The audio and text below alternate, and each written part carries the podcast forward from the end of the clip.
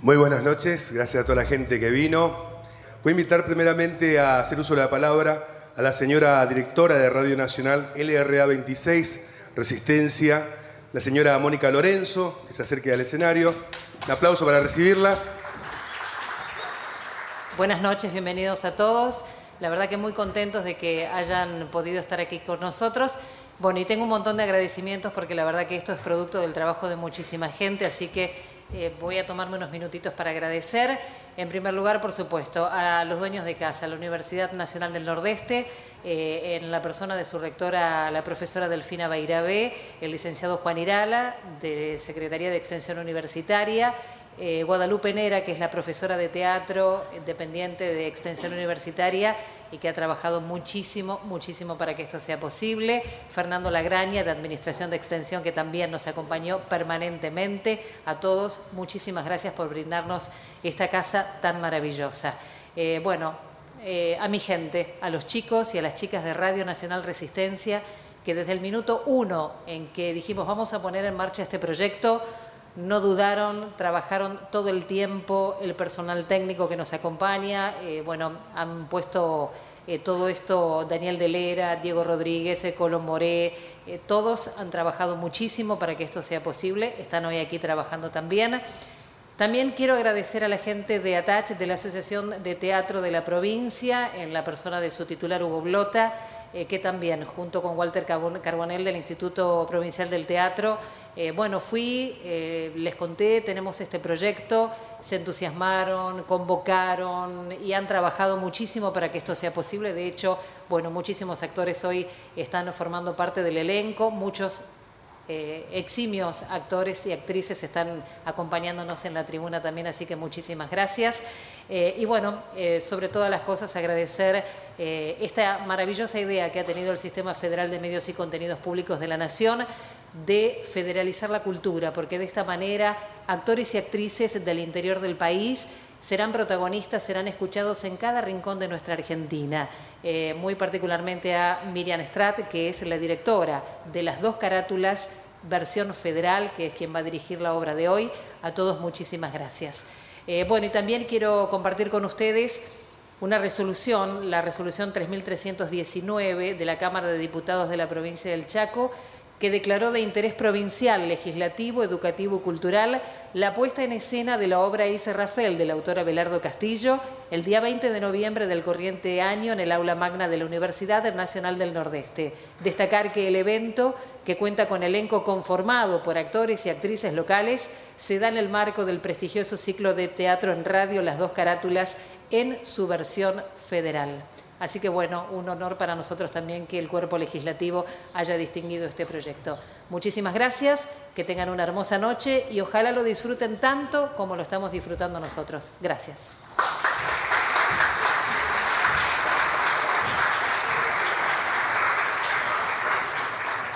Las dos carátulas, el Teatro de la Humanidad, es auspiciado por el Ministerio de Cultura de la Nación y ha sido declarado de interés cultural por el Honorable Congreso de la Nación. El Parlamento Cultural del Mercosur declara de interés cultural de ese organismo internacional el ciclo Las dos carátulas, el Teatro de la Humanidad, por el aporte cultural que brinda permanentemente. Décima Bienal Internacional de Radio México, reconocimiento a la producción radial contemporánea, mención de honor, rubro radiodrama a las dos carátulas, el Teatro de la Humanidad declarado de interés cultural y educativo por la OEI, Organización de Estados Iberoamericanos para la Educación, la Ciencia y la Cultura, sede Mercosur, Montevideo, República Oriental del Uruguay.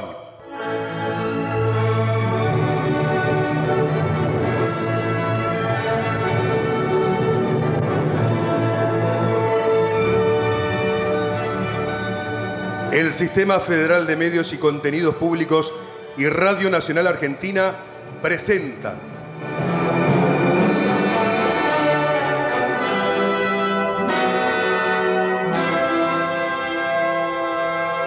Las dos carátulas, el Teatro de la Humanidad, versión federal.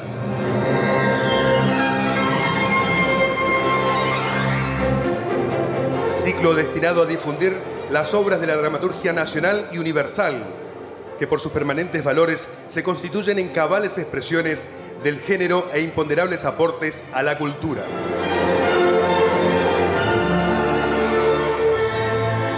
Hoy presentamos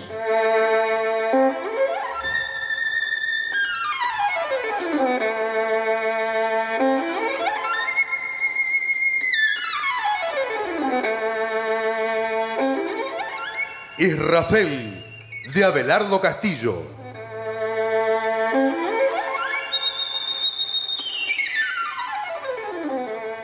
Actores invitados. Rubén Estela y María Ibarreta. Por orden alfabético, Walter Benítez, Julieta Cajal, María Adela Carlen, Juan Augusto Darnay, Federico Fermani, Nelson Fernández, José González, Daniel Jara, Natalia Lederhos, Walter Moreno, Tobías Purman, Nicolás Estea, Andrés Viñuela, Jessica Saloki,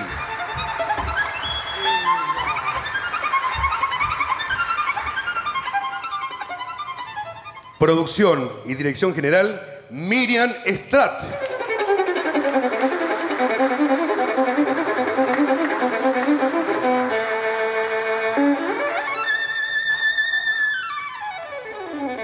Abelardo Castillo, narrador, dramaturgo, estupendo por su calidez humana y por su vigor, nació en San Pedro, provincia de Buenos Aires, en 1935. Publicó su primer cuento, Volvedor, que ganó un concurso de la revista Bea y Lea junto con Arnoldo Lieberman, Humberto Constantini, Oscar Castelo y Víctor García Robles. Fundó la revista de literatura El Grillo de Papel. En 1961 fundó y dirigió juntamente con Liliana Hecker El Escarabajo de Oro, que apareció hasta 1974. Castillo ha sido uno de los grandes defensores del relato breve que recibió una mención en el premio Casa de las Américas, Cuba, categoría cuentos por las otras puertas, pero también ha cultivado el teatro. En 1963, su obra Israfel recibió el primer Premio Internacional de Autores Dramáticos Latinoamericanos Contemporáneos. Recibió en 1993 el Premio Nacional Esteban Echeverría por el conjunto de su obra. Y en 1994 el Premio Conex de Platino otorgado por la Fundación Conex. En 1831, Edgar Allan Poe publicó en New York la segunda edición de sus poemas, en la que incluía el titulado Israfel.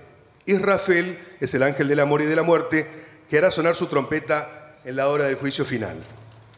Poe había nacido en Boston en 1809, falleció en un hospital de Baltimore el 7 de octubre de 1849, en pleno ataque de Delirium Tremens.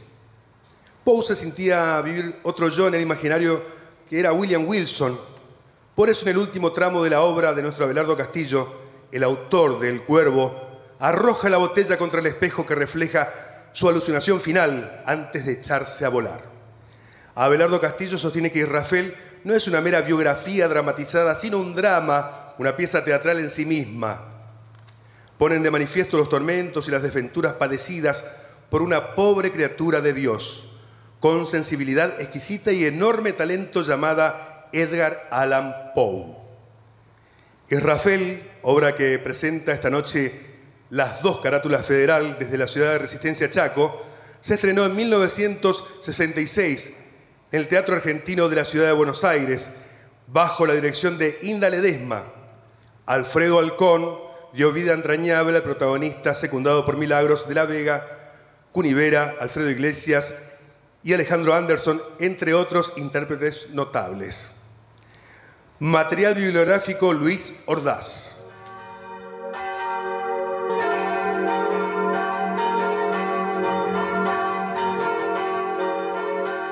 ...1826... Una taberna en las afueras de Richmond... ...al sur de los Estados Unidos... ...durante la Nochebuena... Hasta allí ha llegado Edgar Poe a refugiarse después de una disputa con su tutor. Lo acompaña su amigo Thomas Bowling. Edgar es un joven de mediana estatura, delgado y delicadamente hermoso. Su voz es grave, honda, es decididamente brillante.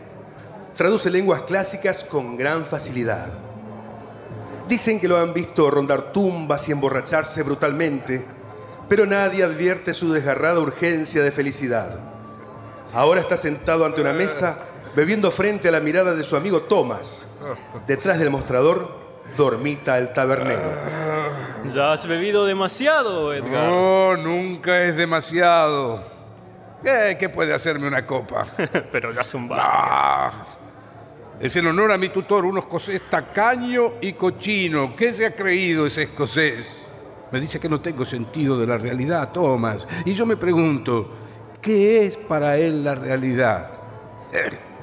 Sus dólares, sus mágicos dólares con los que puede comprar todo lo que existe.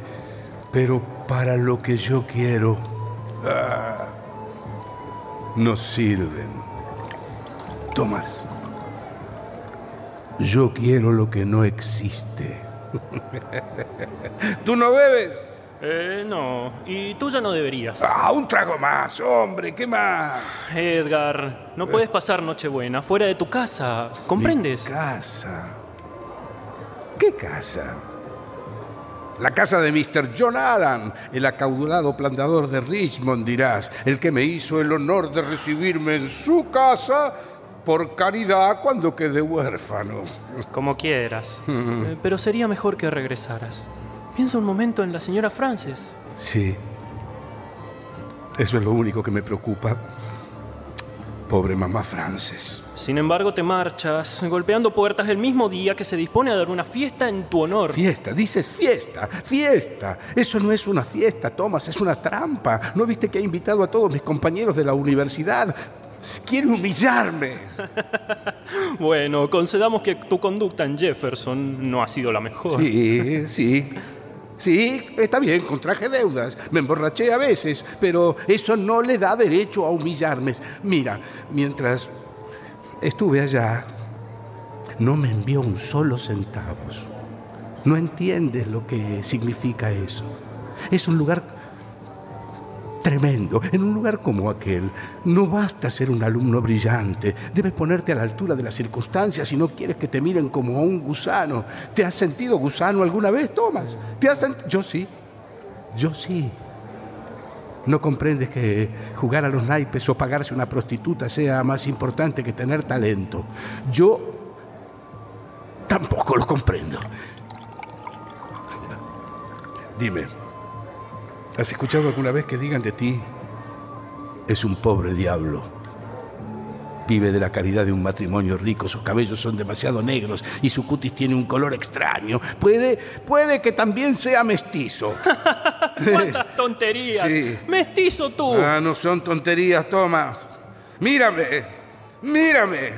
Si Edgar Poe fuera mestizo, su amigo Thomas saldría corriendo por esa puerta porque eres un auténtico caballero sureño, amigo. Todo lo exageras, Edgar.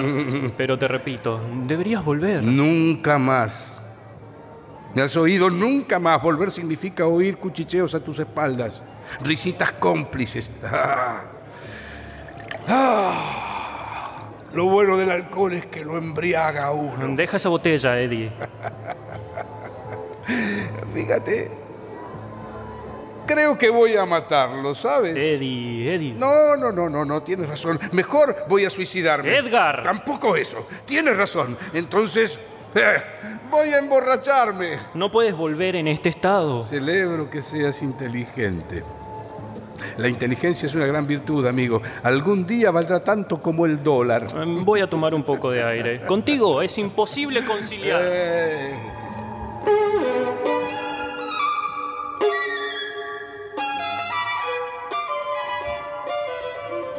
Edgar queda solo, con la muda compañía del tabernero. Se pone de pie, se pasea inquieto, caminando hacia la puerta. Luego regresa, busca una botella y vuelve hacia la mesa. Antes de llegar, se detiene súbitamente. Queda allí, balanceándose y mirando la salida, donde sin que nadie entre, las cortinas se han movido. Luego sigue los movimientos del imaginario visitante al que le sigue los pasos, acechando primero y aceptando ¡Hey, tú! después. ¡Tú! ¡Hey! Has vuelto a encontrarme, ¿eh? Sabía que estaba cerca. ¿Quieres beber? Ah, no, perdona. Tú no bebes, tú solo me miras. Entonces, lo haré, lo haré yo por ti. Ah. Eh, mírame. Vigílame. Entiendo, entiendo. Por eso te odio y por eso algún día voy a matarte. ¿Qué? ¿Te desagrada? A ti te desagrada todo lo que está mal. Sí, igual que a mí. Escucha. He resuelto ser un gran poeta. El más grande poeta norteamericano. Y no sonrías. No me gusta que se burlen de mí, ni que me humillen. Abandono todo. ¿Escuchaste? Todo. Mi casa, las plantaciones del mugriento escocés, a mamá Frances, todo, todo. Estoy por descubrir que el dinero y la muerte se parecen. Acaban corrompiendo a la gente y, y- y no está bien. Pero hay algo que no se puede comprar. Lo que yo necesito, no. ¿Quieres que te diga lo que necesito? alas. Alas. Necesito tener alas. ¿Nunca has querido volar?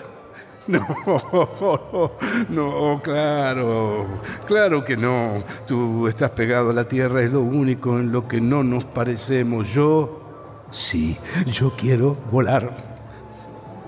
Volar. Y cuando te mate, voy a poder volar. ¿Qué? ¿Te vas ahora? ¿Te vas? Pero te advierto, cuando te mate, voy a poder volar. ¿Me oyes? ¡William Wilson! Edgar, ¿Eh? ¿Qué? ¿Qué, qué, eh, tú? Ah, ¿de dónde demonios sales? te dije que tomaría un poco de aire. Ah, sí, sí. ¿Qué te ocurre? ¿Eh? Parece que a ti había que preguntarte de dónde sales. ¿Eh? De esta botella salgo. En el camino no te cruzaste con nadie. No, ¿con quién podría haberme cruzado? Ah, con un íntimo amigo, muy íntimo. Con William Wilson. ¿Cómo lo sabes? Cuando entré estaba llamándolo a los gritos, pero no me he cruzado con nadie. Aquí no había nadie, Eddie. ¿Qué, qué, sabes tú de eso? A ver. Deja eso. ¿Qué? No sé a qué extremos llegarás. Tú también piensas que no tengo el menor sentido de la realidad, ¿no? Las únicas realidades están en los sueños. Tomás, la mentira, ¿entiendes? La mentira es lo que hace soportable al mundo. ¿Y quién sabe? A veces pienso que los hombres llegarán a la luna. No, no permitiré que sigas este juego. A la luna, sí. Pero mientras tanto, ¿qué podemos hacer sino mentir? Recuérdalo bien. La mentira de hoy serán las realidades del futuro. Brindo por la mentira, madre de todas las, de la- la- las realidades bellas.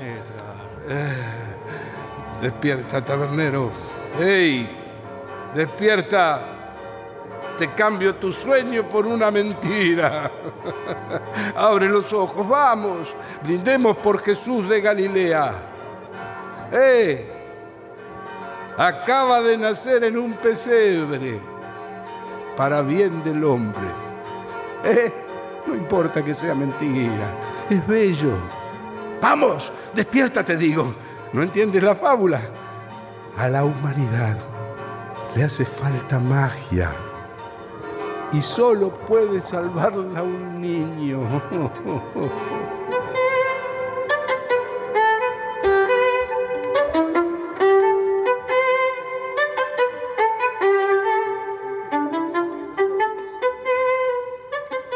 Baltimore, 1835. Casa de María Clem, Moody como la llama su sobrino Edgar, y madre de Virginia. Su nuevo hogar está amueblado pobremente. Hay dos sillones en la sala, una mesita y un estante con libros. Un pequeño pasillo comunica con una escalera que lleva a los dormitorios. Se escuchan las voces y risas de Edgar y Virginia Mientras en el salón, Moody y el tío Nilsson conversan, taza de té mediante, atardece. Ahí los tienes. Edgar y la alegría entraron juntos a esta casa. Eso es cierto, sí. Creo que Virginia no podría vivir sin él. Ajá. Mm, juegan, ríen. Él le habla durante horas de lo que escribe, de sus proyectos. Y cuando se pelean, son como dos chicos. María, escúchame, quiero hablarte de Edgar. Sí, dime. Yo sé cuánto quieres a tu sobrino y sé el apego que Virginia siente por él. Justamente de eso quiero hablarte. Virginia es apenas una criatura. A su edad, cualquier mala influencia. No entiendo. Hablo de la conducta pública de Edgar. Ah, conozco a la gente, Nilsson. En lo que respecta a esta casa y a mi hija, Eddie nunca les ha dado el menor motivo de escándalo. Yo también conozco a la gente, pero además conozco al muchacho. Su comportamiento no siempre ha sido el que uno esperaría de un joven con su inteligencia.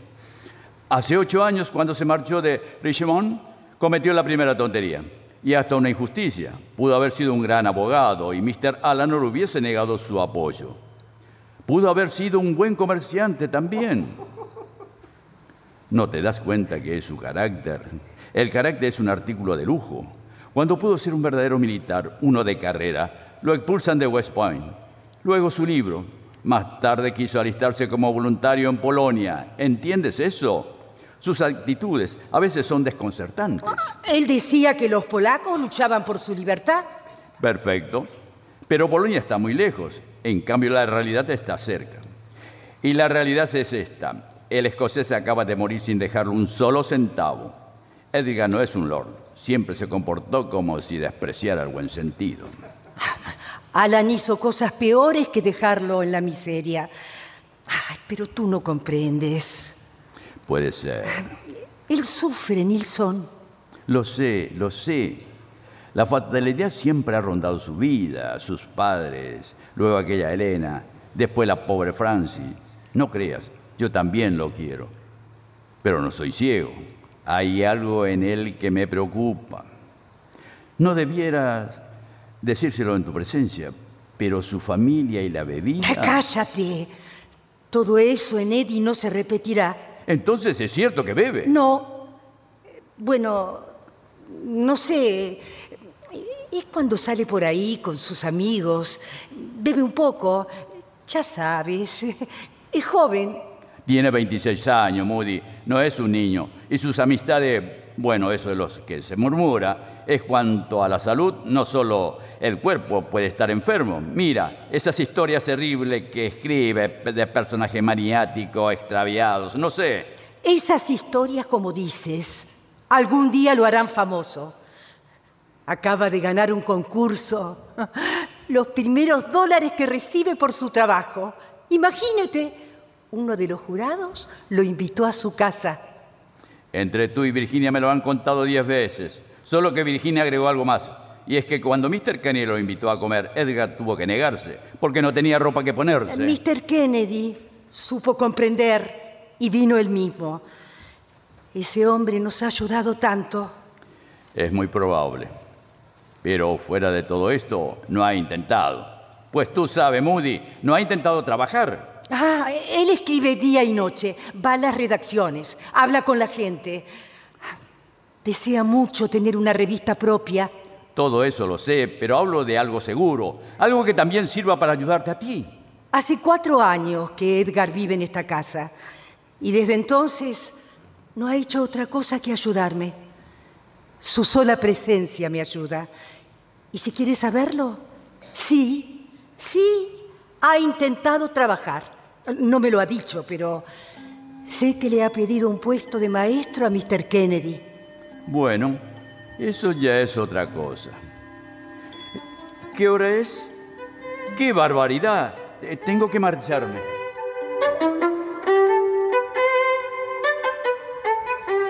De pronto un gran tumulto llega hasta la sala. La risa de Edgar y la voz enojada de Virginia son tan fuertes que sobresaltan a Moody y al tío Nilsson. Por la escalera aparece la jovencita. Es menuda, casi infantil.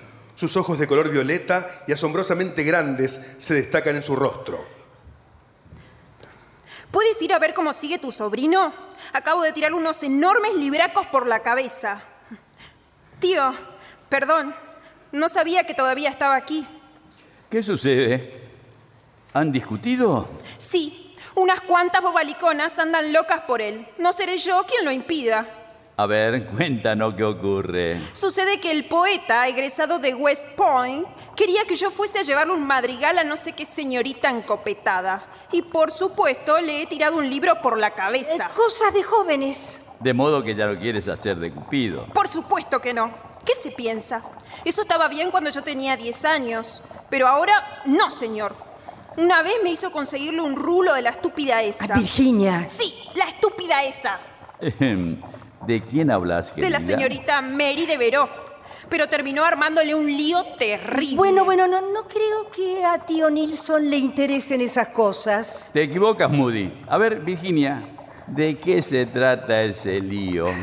Cuando ellos se pelearon, porque Eddie no la quería, él publicó un poema, tratándola de voluble y coqueta.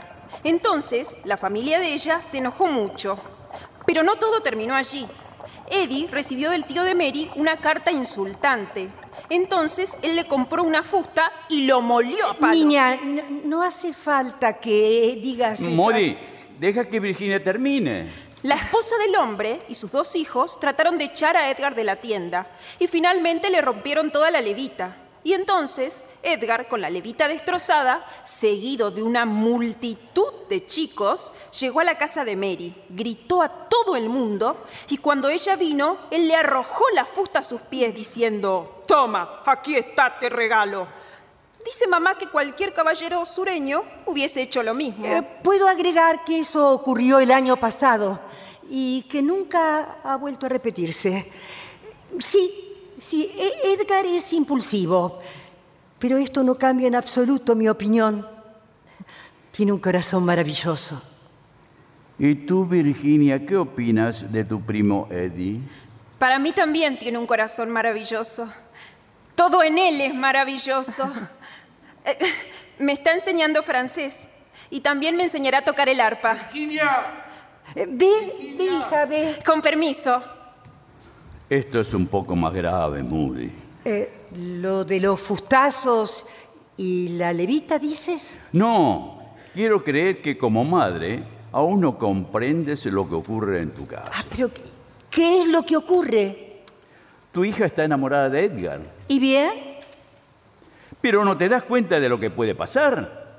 Nada grave. Moody, tu proceder. Ay, nadie mejor que yo para juzgar mi proceder. Se trata de mi hija y de Edgar. Pero, ¿crees que le permitiría quedarse un solo minuto más en esta casa si no lo supiera digno? Y además nadie ha dicho que él se fijase en ella. Pero suponte que lo haga. Si él se fijara en mi hija, pasaría lo que pasa entre la gente honesta. Tú lo sabes, uno se enamora y se casa. Justamente, esos. Entonces lo apruebas. ¿Y si te dijera que sí? ¿Acaso no depende de ello la felicidad de mi hija y mi propia felicidad? Y algo más, la salvación de Edgar. ¿Quieres creerlo? Me siento madre de los dos. Escucha, te olvidas que Virginia es mucho más joven. Lo sé perfectamente. No entiendo, no entiendo. El concepto que la gente se ha formado de Edgar no coincide con el tuyo. Con honestidad te lo digo. Yo no dejaría a tu hija en manos de un hombre como él. Sus inclinaciones. Ya basta, me ofendes. No permitiré que en esta casa se diga una sola palabra más en ese tono. Ya lo sabes. ¿Está bien? Como tú digas. No comprendo, pero está bien. I- iré a ver quién es. ¿qué sucede? Eh, Me pareció... ¿Y Moody? Fue a atender la puerta. Eh, ¿Discutían ustedes? No. Ah.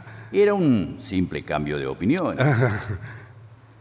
Quiero hacerte una pregunta, Edgar. Eh, Sí, dime. ¿A qué aspiras en la vida? haces preguntas importantes, ¿eh? Eh, Pues te lo diré. Eh, quisiera tener una revista propia y además aspiro a ser inmortal. Ah, y a veces me gustaría volar. Te he preguntado en serio.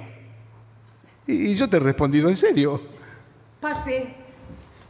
Pase, Mr. Kennedy. Con permiso. Kennedy, venga, pase, pase, por aquí. Eh, Tome asiento, Buenas por favor. tardes. Buenas tardes, gracias. Buenas tardes. Ah, el famoso Mr. Kennedy. Encantado de conocerlo. Me han hablado mucho de usted. El gusto es mío.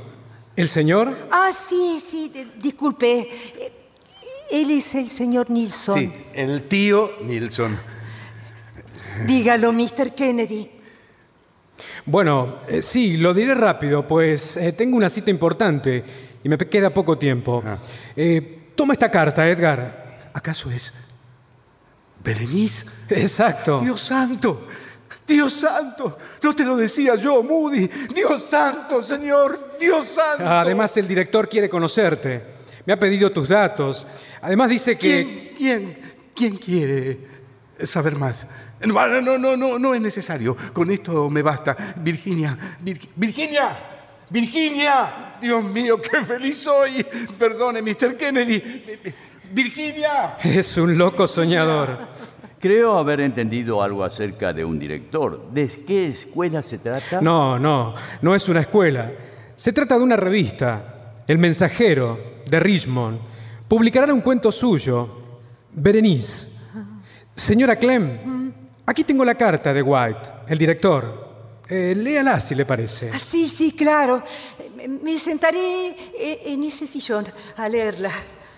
Así que un cuento. Sí, White ha quedado muy impresionado por la historia. No lo dudo. Está realmente aterrado. La imaginación de Edgar es prodigiosa, casi anormal. A veces pienso que la utiliza como un caparazón, como una rebeldía contra este país, este siglo. Este país y este siglo son el progreso, Mr. Kennedy. Los hombres como Poe también son el progreso. No necesitan plantar tiendas o colonizar tierras a balazos. Vienen a contrabalancear el sistema. Oh, sí, sí, claro. Creo entender por qué le aman a usted en esta casa. Berenice, por ejemplo, es algo tan descabellado, tan atrevido, que casi repugna la imaginación.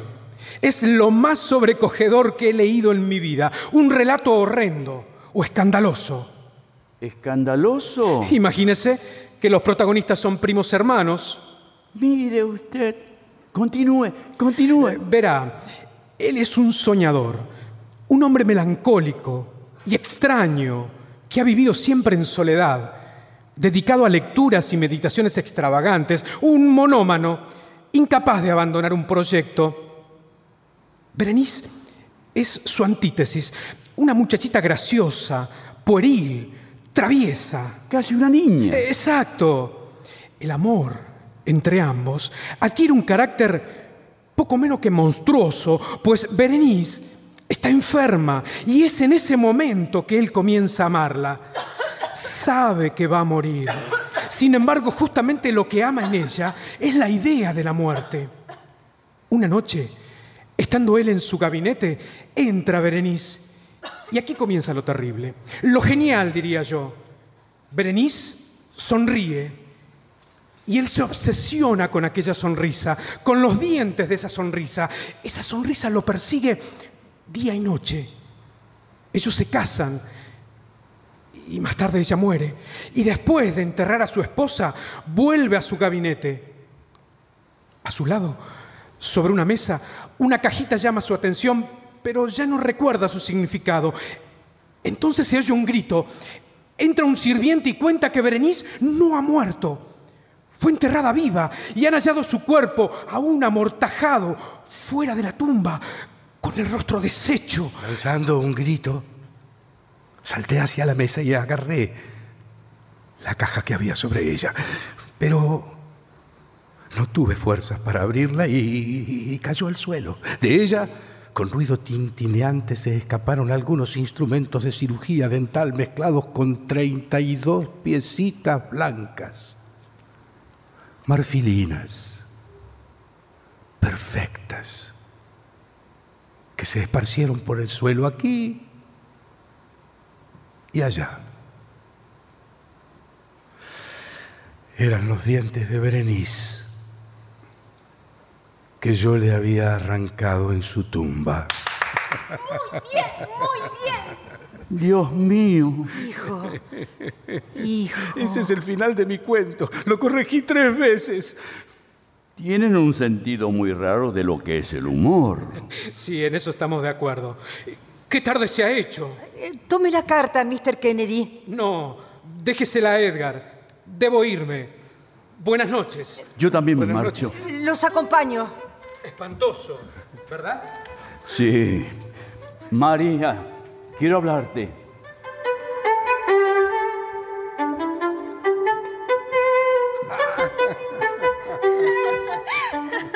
Una vez solos, Edgar y Virginia se toman las manos y comienzan a bailotear alegremente.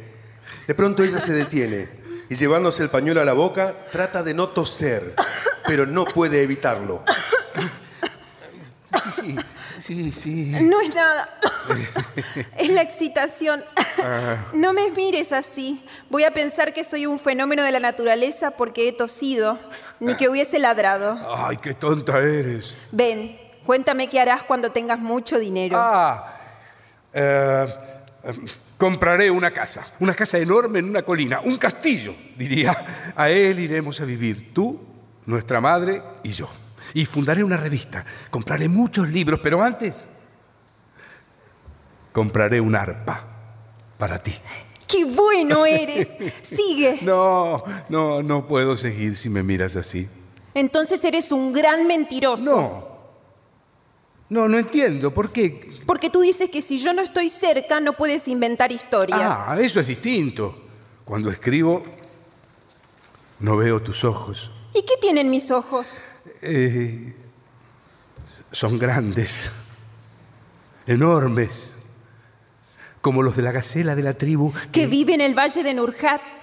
Ya lo sé. Ese cuento se llama Ligeia. Sí, ¿No puedes inventar algo para mí? ¿cómo no?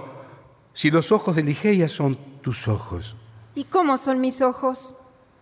como dos grandes violetas transparentes. Son bellos, sí, sí. Tú lo dices en broma. No. Pero a mí me lo han dicho. Y en serio. ¿Y quién te lo ha dicho?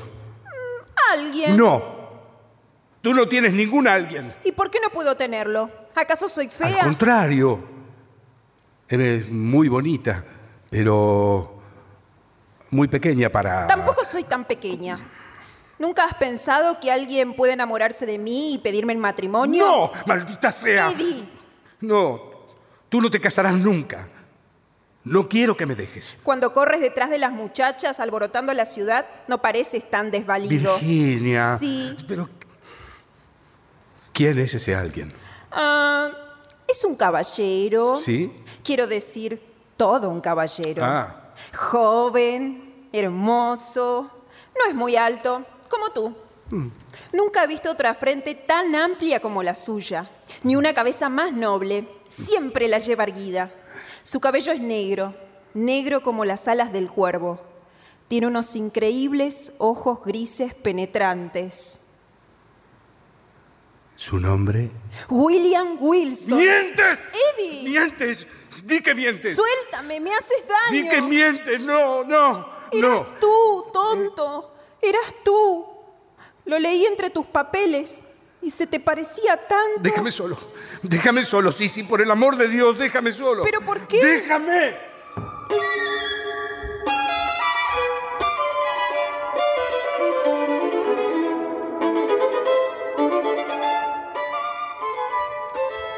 Edgar parece no tener fuerzas. Está casi frente a un espejo, pero no lo mira. Habla con voz opaca y por momentos mueve los labios sin emitir sonido. Lucha por mantener la cordura. William Wilson. William Wilson. Es que ahora vendrás aunque yo no esté borracho. Tus ojos grises. William Wilson. A Virginia no. A ella sí que no. William Wilson. Edgar. Eh, ¿tú, madrecita? No, no, no, no te asustes, han, sido los nervios. Me, me pareció que estaba a punto de descubrir alguna cosa, no sé. Eh, Lo he visto porque... ¿Por qué me miras? ¿Ya pasó? Fue como un mareo. ¿Y Nilsson? Eh, se ha marchado. Ah, Escucha, eh, sí, siéntate. Sí. Eh, Nilsson quiere llevarse a Virginia. ¿Cómo? ¿Qué dices? Eh, piensa llevársela por un tiempo. No, Él piensa no, que. Sí, piensa no, que ella estará mejor. No. ¿Qué me ocultas, Moody? ¿Acaso Virginia? No, no, no, no, no. Ella está perfectamente, ¿no? Virginia nunca tuvo nada. Virginia está sana, ¿me oyes? Pero, Edgar. Virginia. ¿Qué te, qué te pasa? Virginia. Edgar. Edgar. Virginia. No, no, no, es que no se trata de su salud. Eh, Nilsson, No me él cree que interesa. puede. No me interesa. ¿Qué sucede? Escucha, Ed. Dije que no me interesa. Sí, sí. Sí, sí. ¿Hablabas de mí? Eh, ¿Me juras que antes hablabas de mí? Sí, claro. Madre, quiero que Virginia sea mi esposa.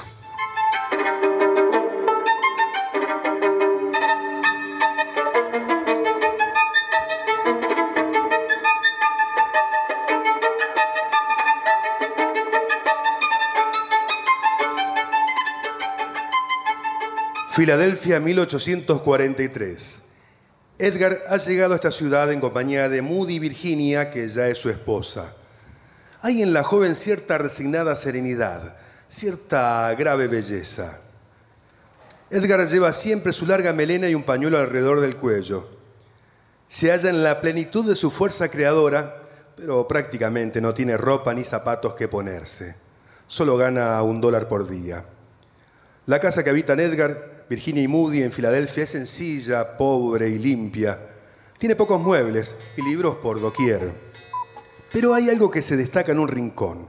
El arpa que Edgar regaló a Virginia años atrás. Bueno, oye, madre, seré aduanero, tendré una revista propia y el presidente de la República será mi mecenas. ¿Pero qué estás diciendo? ¿Sabes quién es el presidente de la República, Moody? Sí, sí, John, John Tyler. Y sabes que su hijo se llama Robert y que admira a Edgar Poe y que de esa admiración puede surgir eh, un puesto de recaudador de aduanas y una revista que se llamará... Hijo, ¿qué- qué eh, dices? Lo que oyes, Moody. Iré a la mismísima Casa Blanca. El presidente se ha interesado en mí. ¿Me, me entiendes? ¿Entiendes el milagro? Tendré una revista. Eh, mira, un tal Clark invertirá sus dólares en ella. En Washington lo han dispuesto toda. Virginia. Eh, Mientras tanto, seré recaudador de aduanas. Eso me permitirá vivir y además deja tiempo en Washington. Haré suscripciones, cientos, miles de suscripciones. Suscribiré a todos los ministros, a todos los escribientes, a la decana, a los secretarios, a la primera dama, a los porteros. Pero entonces eh, es necesario preparar tu ropa. Pero, ay, Edgar, ¿cómo no me has avisado Bueno, con no, no, tiempo? eh, bueno, No, no. Es que no puedes ir vestido No, así. no, no, no. Eh, en realidad no hay tanta prisa, ¿no? ¿Pero qué quieres decir? Madre, lo importante es que es cierto. Podremos vivir en otra casa donde haya luz y hay... ¡Virginia! ¿Entiendes? No tendré que escribir más en una revista ajena a capricho de un patrón imbécil. Nadie volverá a engordar con mi talento. Eddie, Sí, Eddie. no, esto no fracasará, Moody. Esto no, no puede fracasar. Virginia y Virginia, ¿por qué no responde? Porque ha salido a dar un paseo con la señora Graham. Debe esa- estar por llegar. Con esa mujer, justamente. Eh, No me gusta que salga con ella. Es la esposa de tu patrón. Por eso, Virginia. Por eso no me gusta. Virginia vestida como una huérfana y ese espantapájaros con aire de gran dama y con y con mi dinero. Eddie, Sí, con mi dinero, sí. Con el dinero que gana su marido a mi costa, a costa de mi cerebro. Madre, tengo miedo. no hables así. Eres el crítico más grande de los Estados Unidos. Todo el mundo lo dice.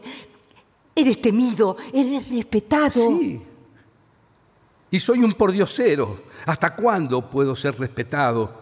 ¿Hasta cuándo puede ser respetado un pordiosero? Yo no nací para esto. Yo quería ser poeta. Lo madre. eres. Y el mejor de todos. Pero es que cuando las cosas son así.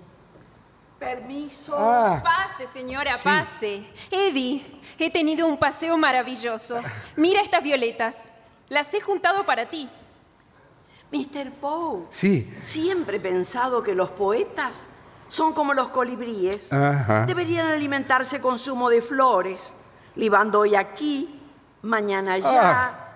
Bellísima imagen, señora. Además, resultaría más barato que un buen guiso. ¿Verdad, madre? Sí, sí, claro. Pero eh, tome asiento, señora. Eh, Debe estar muy fatigada. ¿Y tú, Virginia? Estoy bien. Mi esposo me ha dicho que su último relato, Mr. Poe, es aún más impresionante que los anteriores. De- debe serlo, sí. Me ha aumentado medio dólar. Edgar, Sí. eh, Virginia y yo prepararemos algo para la señora. Eh, mientras tanto, ¿quieres ser cortés con ella? Sí, Eh, madre. Ven, hija. Ven. Sí. ¿Sabe, Mr. Poe? Sí. Cada vez que leo un escrito suyo, siento escalofríos. y a su vez, placer. No logro explicármelo. Bueno, eh, el placer que toda mujer siente al liberar sus demonios. Ay, dice usted cada cosa. Bueno, todos llevamos un diablillo dentro. El diablillo de lo perverso, quiero decir. Lo que usted llama escalofrío no es otra cosa que la caricia del diablillo. Nuestra perversidad a flor de piel, un duende corcovado que nos obliga a escuchar lo que nos turba y a hacer lo que no debiéramos. Dios, se me eriza la piel. Ah, el terror eriza la piel. Deme su mano. Ay, por favor. Es así. ¿Lo ve? El contacto con unos dedos fríos, comprometedores. La urgente revelación de eso que permanecía sumergido en nuestras almas. El presentimiento de la muerte. Eddie, ¿Mm? Ah, Eddie, sí. madre me ha contado que irás a la Ah, casa. sí, sí, pero eh, después hablaremos de eso, eh, tú y yo, a solas. Eh, Sírvase, señora Graham. Gracias. Eh, su esposo ha aumentado el tiraje de la revista. Eh, ¿No es verdad? Sí, sí. Dice que de seguir así, llegará a 50.000 ejemplares. Cuando mi Eddie empezó en ella, eran muchos menos. Sí, ¿No? sí, sí. ¿Lo hice bien?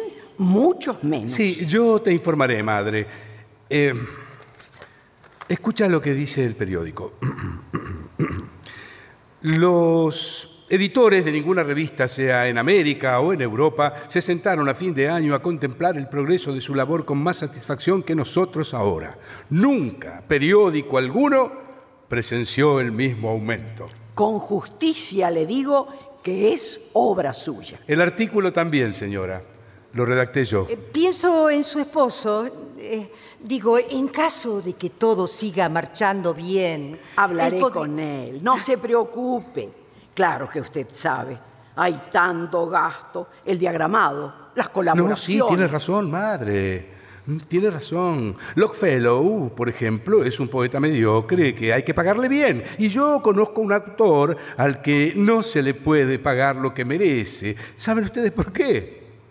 Porque tiene demasiado talento. Ah, eso es.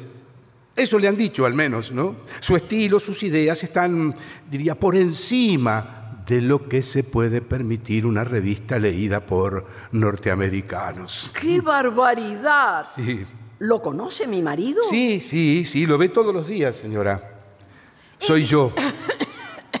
Eddie, ¿quieres té? No. Sírvete tú mejor. Ay, como quisiera que Virginia cantase algo. Sé que lo hace divinamente. Bueno, si no está muy fatigada, sí. ¿Quieres? Sí, sí. Si tú lo deseas. Oh, claro que lo desea. Y tocarás el arpa también, ¿verdad? Sí, Edgar me ha enseñado. Sí, sí.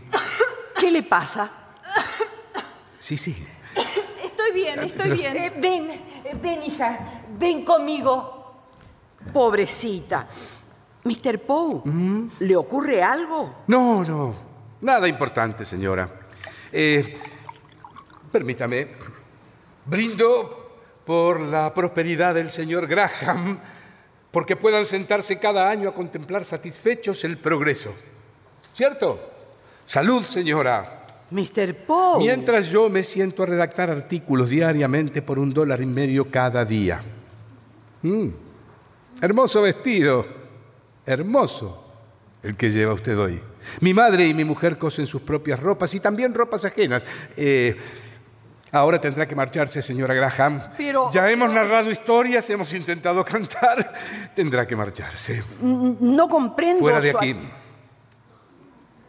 Mr. Poe, ¿pero qué ocurre? Nada, señora. Una hemoptisis. Nada del otro mundo. Mi mujer se ha vuelto tuberculosa. Ha escupido sangre. No, habrá que buscar un médico. ¡No, fuera de aquí! ¡Fuera! ¡Mamarracho! A los enfermos de esta casa no puede curarlos un médico. Aquí se muere uno de miseria. ¡Fuera! ¡Fuera de aquí! ¡Fuera!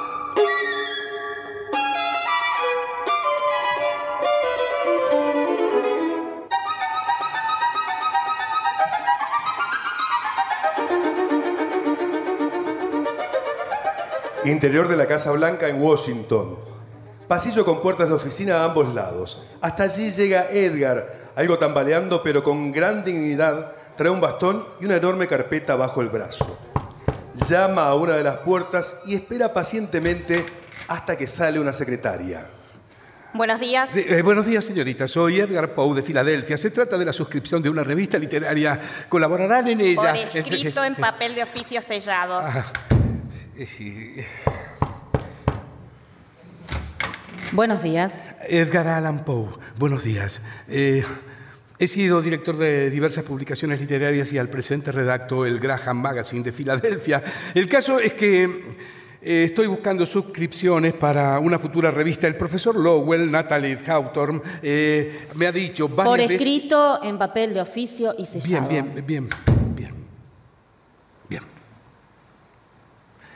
Veamos la próxima.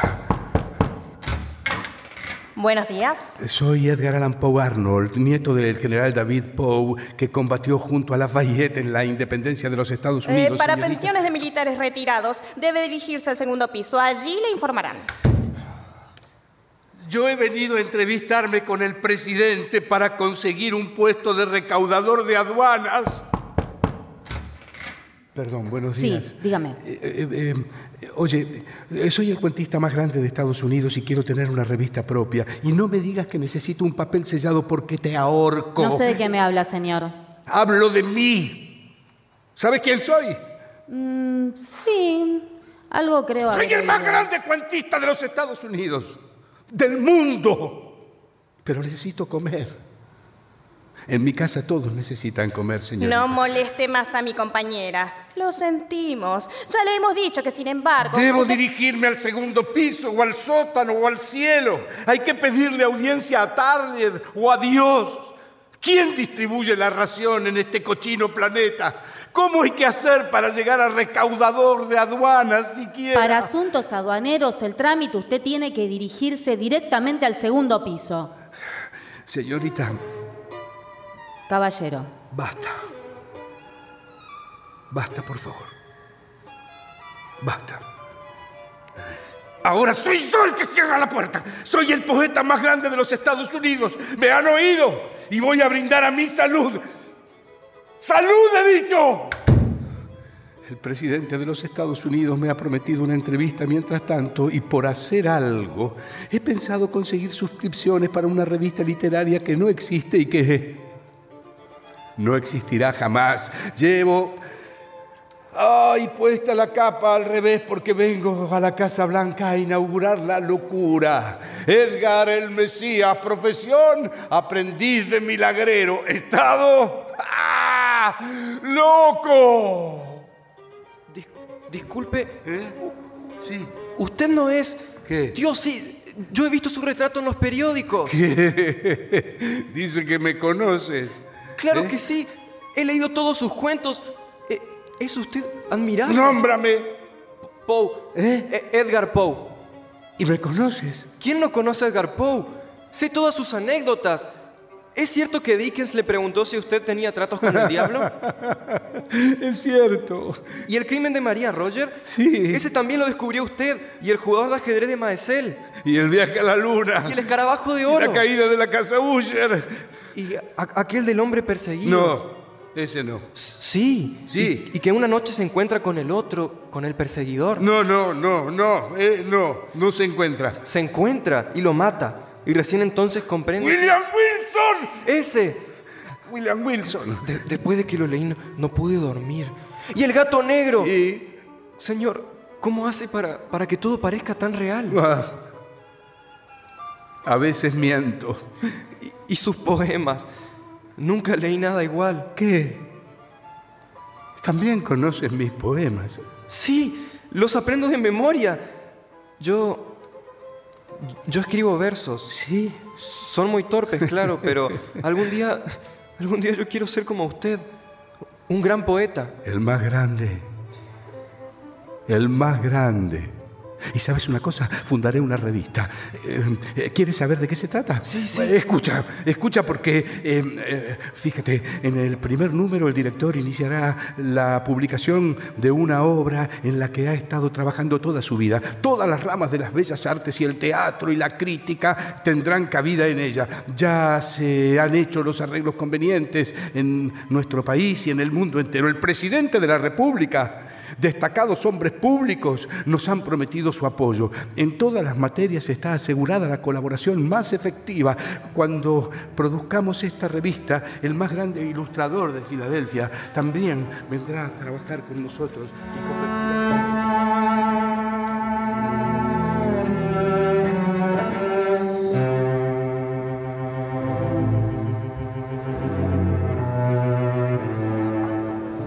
Una ruinosa covacha de las afueras de Filadelfia que sirve de guarida a bohemios y vagabundos. En ella solo hay una mesa, libros, un hueco en el que alguna vez hubo una ventana, ahora sin vidrios, y varias botellas de toda especie. Una de ellas hace las veces de candelabro.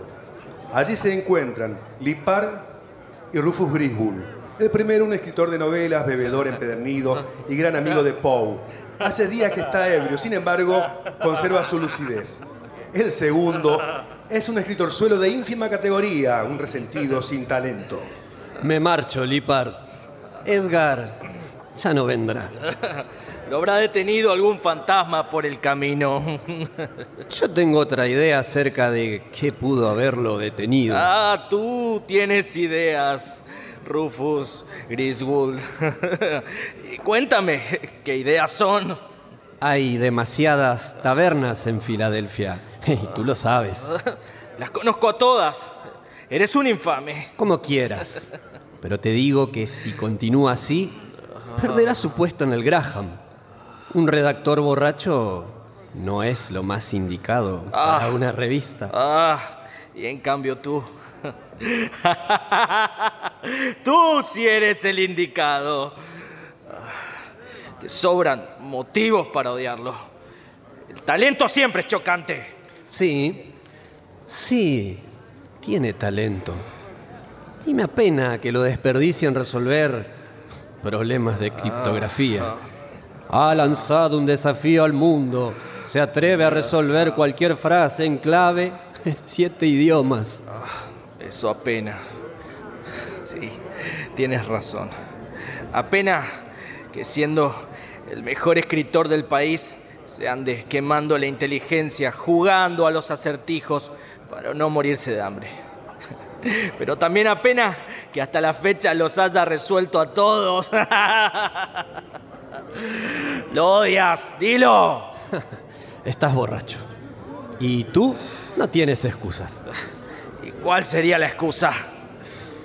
Virginia, su mujer, la enfermedad de ella es su excusa. Se embriaga para olvidar que está tísica. Ah, a propósito, ¿cuántos años hace que se casaron? Seis. creo. ¿Seis años? Ja. Ahora entiendo cómo una mujer tan encantadora pudo enamorarse de él. Sería casi una niña. Oye, oye, oye. Nunca te muerdas la lengua. Caerías muerto en el acto envenenado. Ella. Ella es el eterno ideal de los poetas. Ni mujer, ni niña. Una moribunda. Si no conociera a, Ed- a Edgar y su carácter, me enamoraría de ella. ¡Brindo por la belleza efímera! Tú brindarías por mí, pese a que me odias. ¡Odiarte! No, no te lo mereces. Te desprecio apenas. Poe no opina lo mismo. Me ha pedido que sea su albacea testamentario. Deja su inmortalidad en mis manos. José, Rufus, ¿sabes? Tienes nombre de villano. Rufus. Debo marcharme. Dile a Poe que otro día me contará su aventura en Washington. Adiós. Ah, ¡Ey, Rufus! ¿Beber o no beber? ¡Es ahí el dilema! ¡El dilema! ¡Rufus! ¡Salud, Lipa! Tus mugidos se escuchan desde el infierno. ¿Y tú cómo lo sabes? Vengo de allá. Las ratas, los asesinos y los borrachos que tropecé en las escaleras no me dejaban llegar. Ah, ¿cómo puedes vivir en esta casa? Ah, di más bien cómo puedo vivir. Lo sospecho. ¿Cuántas semanas hace que estás bebiendo? Lo ignoro. Ah, Ah, de todos modos, no recuerdo haber estado sobrio nunca en mi vida. Ah, pero, ¿y, tú? Ah, caballero de la templanza, ¿cuántos minutos llevas en ese vergonzoso estado de continencia? no, no, no, no, no, no, no. No volveré a beber. Me, me asqueas. Traicionas a nuestros antepasados. Sabes que embriagarse para un anglosajón es una cuestión racial. Menos mal que mientes. Es cierto. Es cierto, miento. Dame un trago. Ahí, ahí tienes todas las botellas que se te ocurran. Siempre miento, siempre. Pero al menos yo recuerdo cuando empecé a beber. Ah. Ah. ¿Y aquí me ves? Sí, sí, te veo. No, no hay nada más bello que un poeta en la miseria. ¡Salud! ¡Salud! Brinda conmigo. Sí, claro, Oh, salud. Pero Salud. espera, ¿Eh? espera, espera. El aguardiente no es para ti. Ah. Conozco algo mejor. Toma, esta tableta. A ver, ¿eh? ¿y eso? ¿Hashish? ¿Hashish? Sí. ¿Qué es? El antiguo secreto de los escitas. Sí. El, el vapor alucinante. Los árabes lo llaman madhud Ah. y significa imposible. Vamos, híncale el diente y verás. Tiene el sabor dulzón del almizcle, pero es el alma venenosa del cáñamo florido. No, no, es poco, es poco, es poco. Eso yo puedo hacerlo solo. Veamos. Sí, Acá, acá tengo otras cosas. sí. ¿Qué me dices de esto? ¿Sabes qué contiene este frasquito? No. Opio. El zumo enloquecedor de las adormideras verdes. Y Mira, se parece a una botella. Sí. Pero, ¿sabes? No entorpece la razón como el aguardiente. Ah. Toma, bebe, Pero bebe. Sentirás cómo te crecen las alas. Esas alas que escondes bajo el pellejo. alas. Sí, y te remontarás lejos, muy lejos. Bebe. Alas. ¿Y después? La abyección, la, la locura y la muerte. Eso, eso es el después, Edgar. Bebe.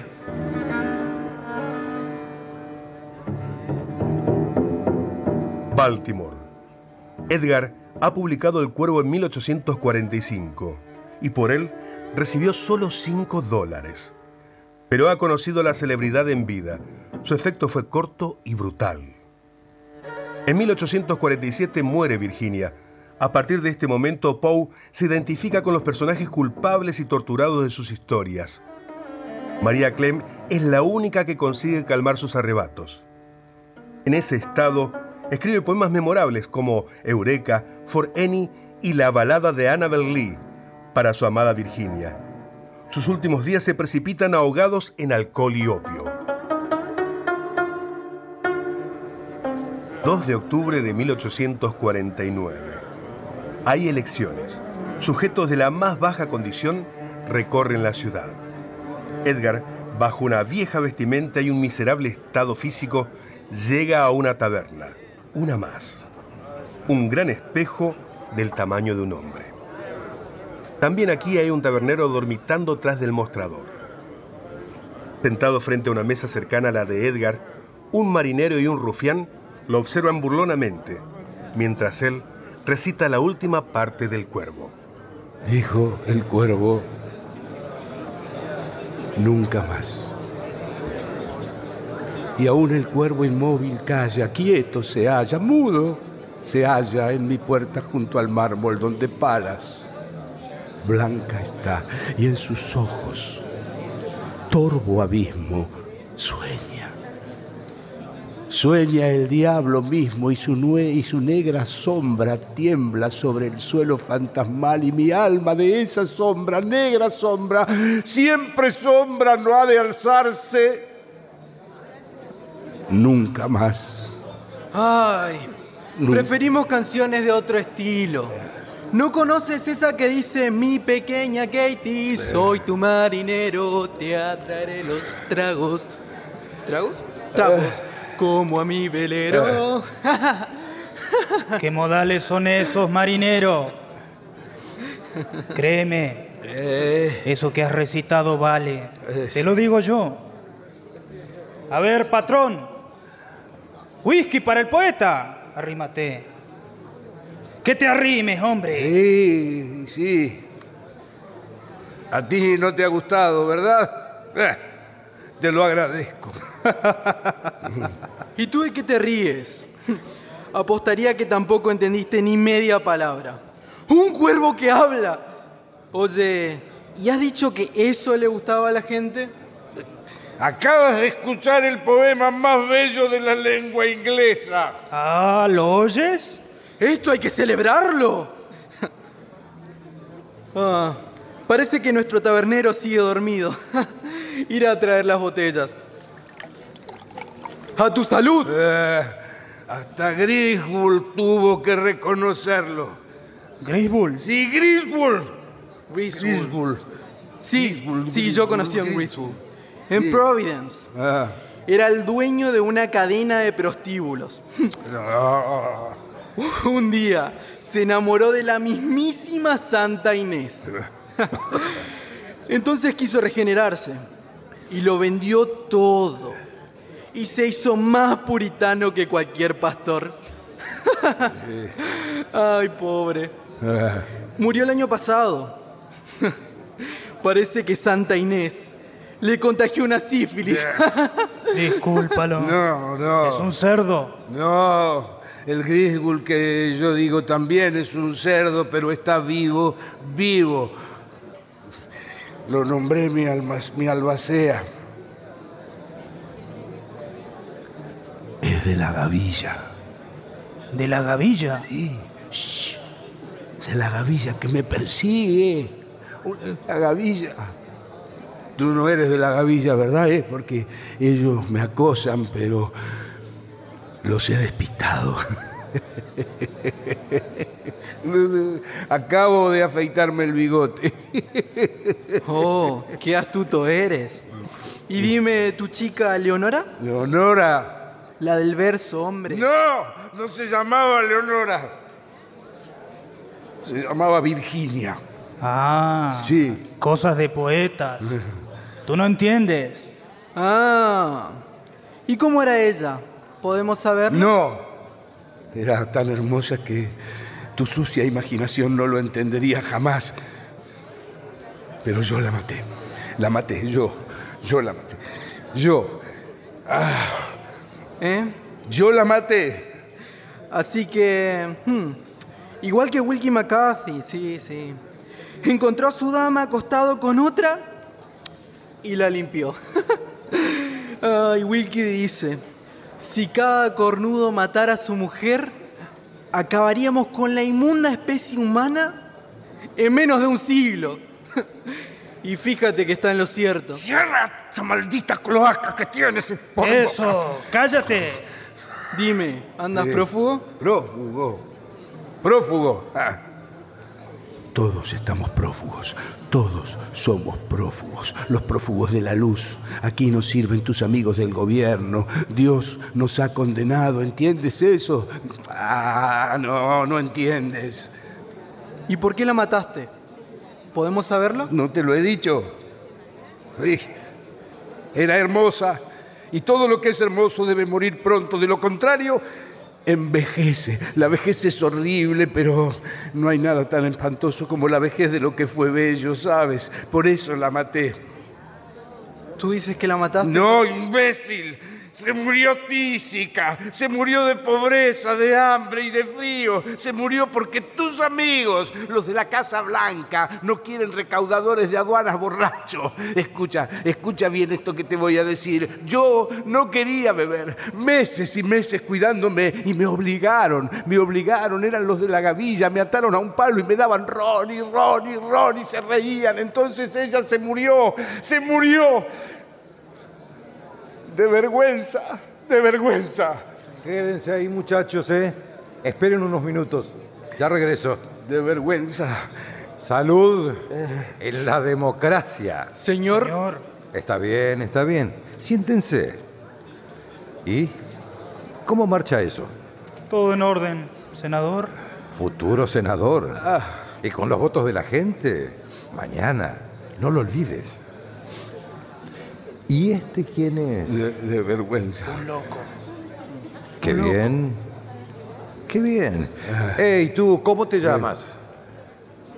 Jesucristo. ¿Y tú? No faltes el respeto. Déjalo, déjalo que me tutee. Es la democracia. Bebamos todos. No importa cómo se llame. Ha pasado la época de los nombres. Ahora solo cuenta la nación. El año pasado, México tuvo que entregarnos California junto con Nuevo México y Arizona. Ahora, ¿es casualidad que en California estén los yacimientos de oro más ricos del continente? No. Es el cumplimiento irrevocable de aquella profecía de Jefferson, el destino manifiesto de la patria. Ya somos una única persona, múltiple, democrática, anónima, Norteamérica. ¿Y quién es Norteamérica? Todos. ¿Qué importan los nombres? Ja, ¿Qué nos cuentas? Eh. Ese habla mejor que tu cuervo, ¿eh? ¡Ey! ¡Ey! ¡Baja de la luna, compañero! ¿La luna? ¿Has hablado de la luna? Escúchame. ¿Quién dijiste que es? Uno El que está listo. Llegará. Llegó a Baltimore hace tres días. Desde entonces vive a opio. Parece que lo trastornó la muerte de la mujer. Ahora, ahora, pero ¿crees que podrá ir al comicio? Descuide, patrón. Mañana Baltimore también cumplirá su destino manifiesto. Oh, si Dios quiere, si Dios quiere. Senador, oiga esto. ¿Está contando cómo se puede ir a la luna? Ay, ay, ay, esto no me gusta. A ver, ¿para qué quieres ir a la luna? Oh, para fundar una revista. Gran idea. Sí. Gran idea. Mejor le quitas los documentos. Alguno votará por él. Eh, también iremos a la luna algún Sí, día. Te creo, sí, te creo. Solo que a clausurar mi revista. ¿Sabes con quién estás hablando? Sí, y él lo sabe. Di de una buena vez quién eres. ¿Quieren saber quién soy? Pues bien, ahora entiendo. Eres de la gavilla, quieren saber mi nombre, querían emborracharme para que se los dijera. Eso es. No quiero escándalos. ¿Quieres Descuide, saber? patrón. Ahora entiendo. Tú eres el buen Thomas y el honesto tío Nilsson y los estúpidos empleados de la Casa Blanca y el infame Griswold. Eres. Sujétalo. Muchedumbre. Eso Sujétalo, eres. sujétalo, Eres pero sin déjame. lastimarlo. Sin lastimarlo, ya sabes. Déjame. Solo los documentos. Hasta luego. Te reconozco bajo ese nuevo disfraz, hombre de la multitud. ¡Vuelve! ¡Vuelve! Conmigo no podrás. Cálmate. Yo soy único. De acuerdo, pero Único. cálmate. Soy único.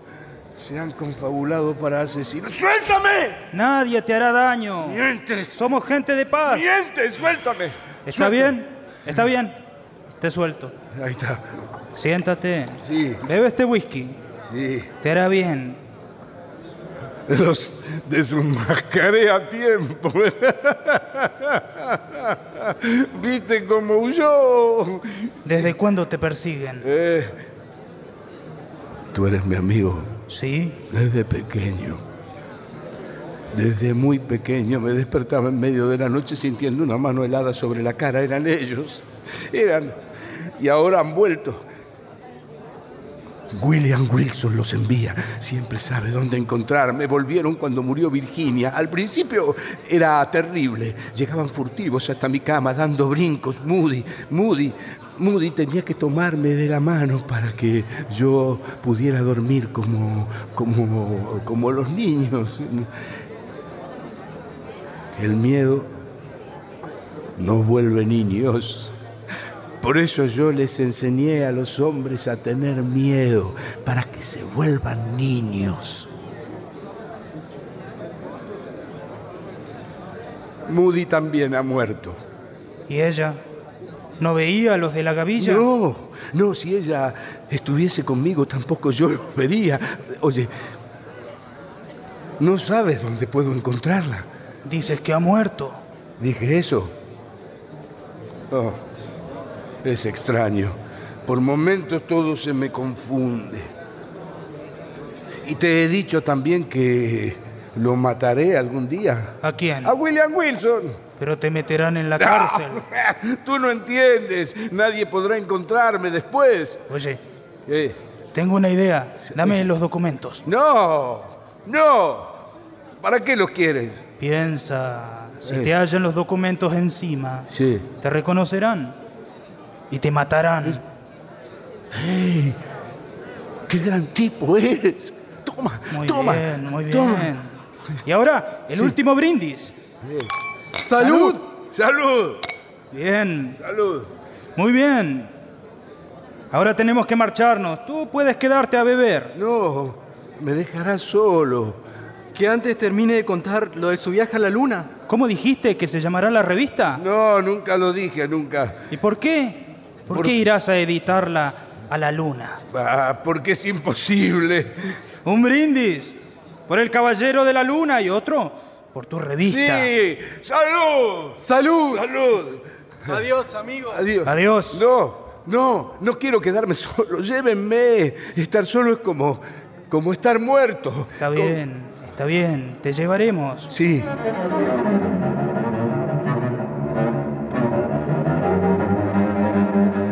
Marinero y el rufián lo hacen girar como a un trompo hacia un lado y hacia otro. Así mareado, da una torpe voltereta y mientras ellos salen corriendo a carcajadas, él cae pesadamente al suelo. Ah, ah, ah. ¿Qué es esto? La luna. ¿Pero qué me pasa? No, no puedo levantarme. Tabernero, tú. Tabernero. ¿Qué haces en la luna? No estamos en la luna. Estamos en Baltimore. Y que yo sepa, no te has movido de aquí en todo el día. No estamos en la luna. No me he movido de aquí en toda la vida. ¿Sabes? He descubierto que todas las tabernas del mundo son iguales. Y tú también eres el mismo. Eres como todos los taberneros del mundo, ¿entiendes? Entiendo. Sí, un hombre borracho y andrajoso en el suelo. Me, han tirado a la basura. Han visto mucho como yo. Siempre era el mismo. ¡Mientes! Yo no me parezco a nadie. ¿Quién eres? Ven, a ti puedo decir puedo decírtelo. Creo que estoy borracho, muy borracho. Aquella noche también lo estaba, ¿te acuerdas? No. Aquella noche, hombre, cuando prometí ser el poeta más grande de los Estados Unidos. Bueno, aquí me tienes. No sé de qué hablas. ¡Sí lo sabes! Fue en, en este mismo tuburio una noche hace 20 años atrás. No, o fue Richmond, o... Echa, echa, esos inmundos bichos quieren hacerme creer que no los ves. Eh, mira, allí entre las botellas. ¿A dónde? No, ahora, ahora, ahora se han ido, tienen los ojillos rojos y brillantes. Estás enfermo. Sí, tengo una fiebre extraña, extraña, ex- se llama vida. Mátame, tabernero. No. ¿Con qué temes alojendarme? No, no. De nuevo tus ratas, tus ratas, y échalas. Ahora comprendo. Tú, tú no eres el tabernero. Sí, eres Dios. Si fueras Dios, ¿me perdonarías? ¿Eh? Toma. ¿Eh, ¿Qué? Toma, bebe, bebe. Ah, está bien. Ah, el poema más bello de la lengua inglesa. Eso dijeron. No, no, no. Lo peor son sus ojos. Me miran, me miran.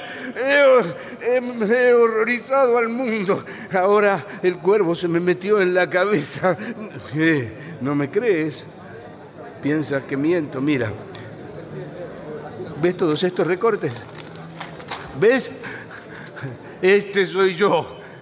Y este, en Richmond, y en Lowell, y en Filadelfia, en el Liceo de Boston, en la Sociedad Histórica de Nueva York. Edgar Poe, Edgar Poe. Solo que antes usaba bigote.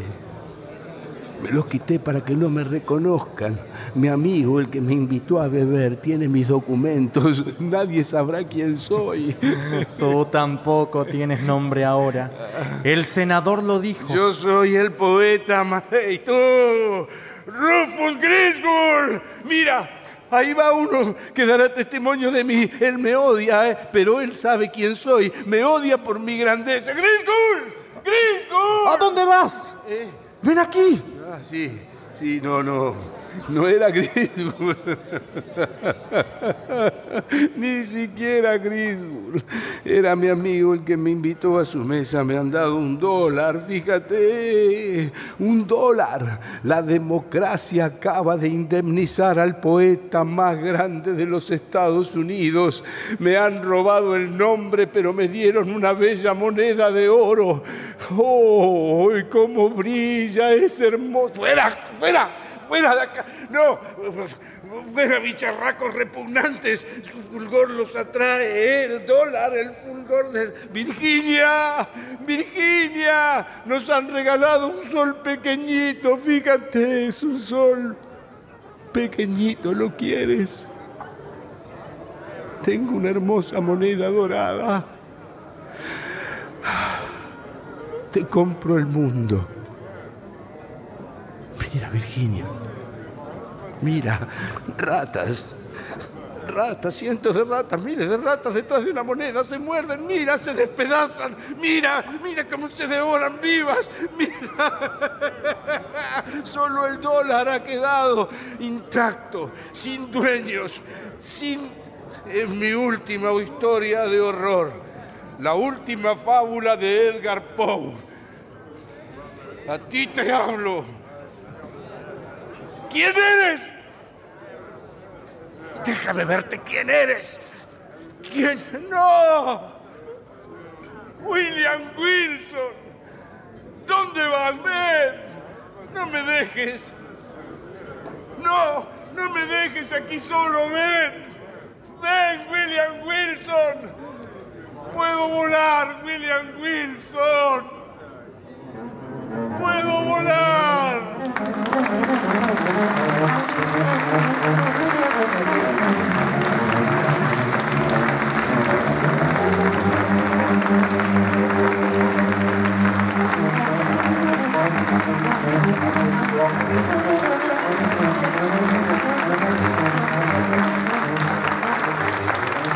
Israfel, de Abelardo Castillo. Adaptación, Paola Lavín. Personajes e intérpretes por orden de aparición. Edgar Poe, Rubén Estela, Thomas Bowling,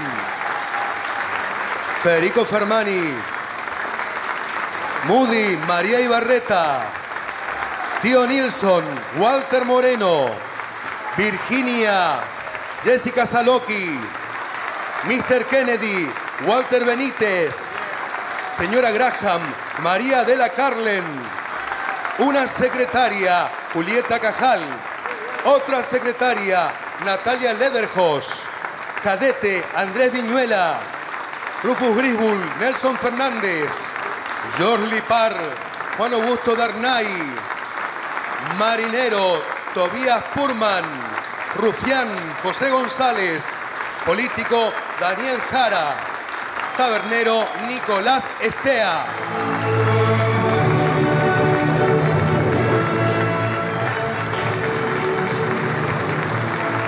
Locución, presentación del autor y relatos Alejandro Sosa. Asistente de dirección en Resistencia Daniel Jara. Realización técnica Aula Magna Universidad del Nordeste Pedro Jiménez. Iluminación Guadalupe Nera. Operación técnica LRA 26 Radio Nacional Resistencia. Daniel Delera, Colo Moré, Diego Rodríguez. Community Manager LRA 26, Rodrigo Acosta. Editor de arte, Javier Chiavone. Coordinación General, Mónica Lorenzo. Asistente de producción, Patricio Schulze. Musicalización, producción y dirección general, Miriam Strat. El material de archivo de dramaturgos argentinos que difunde las dos carátulas es cedido por el Instituto Nacional de Estudios de Teatro. Nuestro sitio en internet es www.radionacional.com.ar. Nuestro Facebook, las dos carátulas, me gusta. Fue una presentación de las dos carátulas, El Teatro de la Humanidad, versión federal, por Radio Nacional Argentina. Muchas gracias.